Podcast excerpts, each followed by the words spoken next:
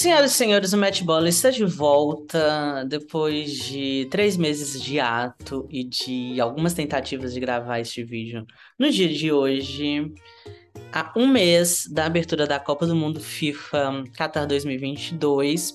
Desde a última vez que eu estive por aqui, muita coisa aconteceu. Temos um novo cenário. O Match Bola agora tem um sofá da Hebe para chamar de seu. Além da volta do canal, tivemos muita volta dos que não foram.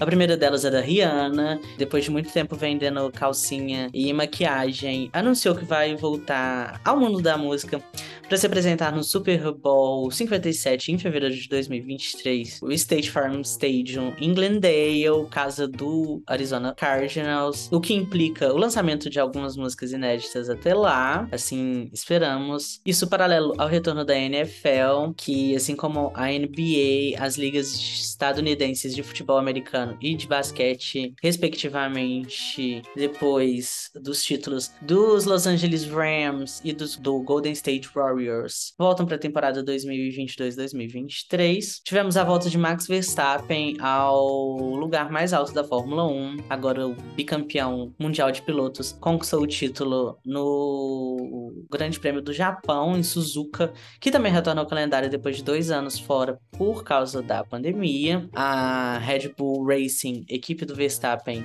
também tem a chance de voltar ao título mundial de construtores neste final de semana no GP dos Estados Unidos, em Austin, no Texas. Texas. Tivemos também a volta da Itália ao Final Four da UEFA Nations League, depois de ficar de fora da Copa do Mundo eliminada pela grande Macedônia do Norte. A Esquadra Azul terminou em primeiro lugar no grupo da morte da Nations League, em um confronto direto com a Zebra Hungria, depois de deixar as favoritas Alemanha e Inglaterra de fora. A Inglaterra, inclusive, foi rebaixada para a segunda divisão da Nations League.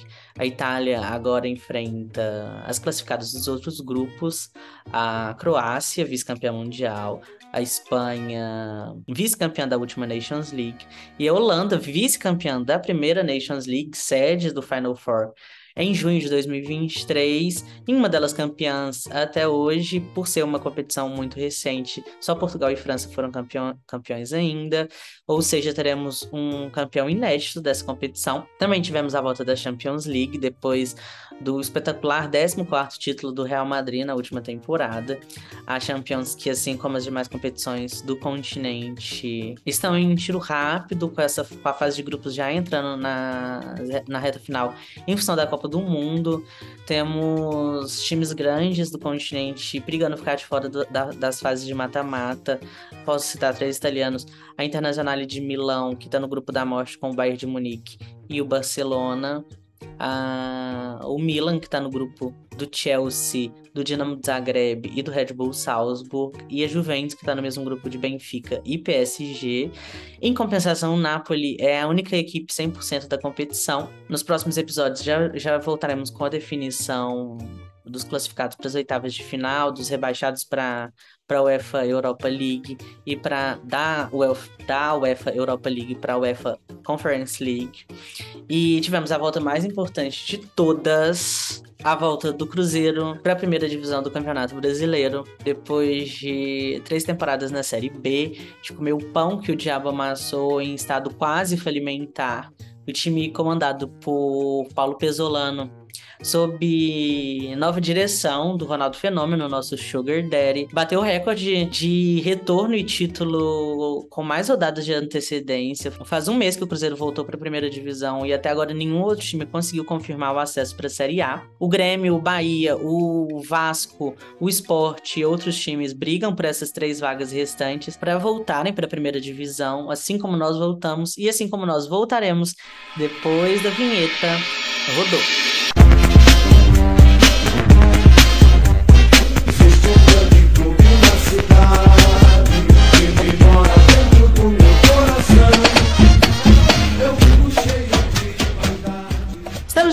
это volta, estou aqui com a camisa do aniversariante do dia, o Boi Caprichoso, que está fazendo 109 anos. Uh, depois de ter sido campeão do Festival de Parintins esse ano de 2022 e tema do último episódio do Match Bola, se você não viu, veja. Eu conversei com o Diego Araújo, especialista no assunto, especialista em carnaval também, que acompanhou a competição em loco lá no Bumbódromo, na Ilha da Magia, no Amazonas. No primeiro bloco, nós falamos sobre as voltas e agora vamos, vamos falar dos que não foram. O Brasil não foi campeão mundial de vôlei. A seleção feminina acabou sendo derrotada pela Sérvia na final, continua sem o único título que falta na prateleira enquanto a masculina ficou com a medalha de bronze ao derrotar a Eslovênia na disputa do terceiro lugar. Apesar dos resultados, a performance apresentada pela, pela seleção feminina foi muito superior à apresentada pela seleção masculina. As escolhas do José Roberto Guimarães, técnico, de levar a Carol Gataz para mais um Mundial, da Gabriela, que foi um destaque disparado da competição. Em contraponto ao técnico da seleção masculina, Renan Dalzotto, que já vinha sendo, sendo criticado na Liga Mundial e acabou tendo uma performance abaixo abaixo da média com a seleção masculina, que indica um ciclo olímpico para Paris 2024 muito mais favorável às mulheres do que aos homens da seleção. Quem também não foi campeão foi Charles Leclerc e a Ferrari, depois de começarem o ano voando na Fórmula 1. Agora os dois brigam pelo vice-campeonato mundial, tanto de pilotos quanto de construtores. Na briga dos pilotos, Leclerc ainda tem a competição de George Russell da Mercedes, Sérgio Pérez da RBR com Pedro de Max Verstappen e Carlos Sainz da Ferrari, seu próprio companheiro. Tivemos uma intensa dança das cadeiras nessa reta final de temporada temporada, com a aposentadoria do Sebastian Vettel, a ida do Fernando Alonso para Aston Martin para o lugar do Vettel, outras trocas aí bem, bem polêmicas, que serão tema de um próximo episódio especial sobre Fórmula 1. Depois do GP de São Paulo, Interlagos. São Paulo Futebol Clube, inclusive, que não foi campeão da Sul-Americana, perdeu de 2 a 0 para o Independente del Valle na final em Córdoba, na Argentina. Jogo que estava marcado para uma Garrincha em Brasília, mas acabou tendo que ser realocado por ter sido marcado para véspera da eleição no Brasil. A outra final continental entre Flamengo e Atlético Paranaense, também às vésperas da eleição do Brasil, mas dessa vez no segundo turno, no dia 29 de outubro, em Guayaquil, no Equador. Flamengo que essa semana se sagrou tetracampeão da Copa do Brasil ao derrotar o Corinthians nos pênaltis em pleno Maracanã, depois de empate 1 a 1 no Rio e 0 a 0 em São Paulo. Flamengo agora se descola do Palmeiras e do Corinthians, que também tem três títulos, mas os maiores campeões da competição continuam sendo o Cruzeiro com seis e o Grêmio com cinco. No tênis, no Novak Djokovic e Rafael Nadal não foram campeões do US Open de tênis. O Sérvio nem sequer chegou a disputar a competição por ter, ter recusado se vacinar contra a Covid-19.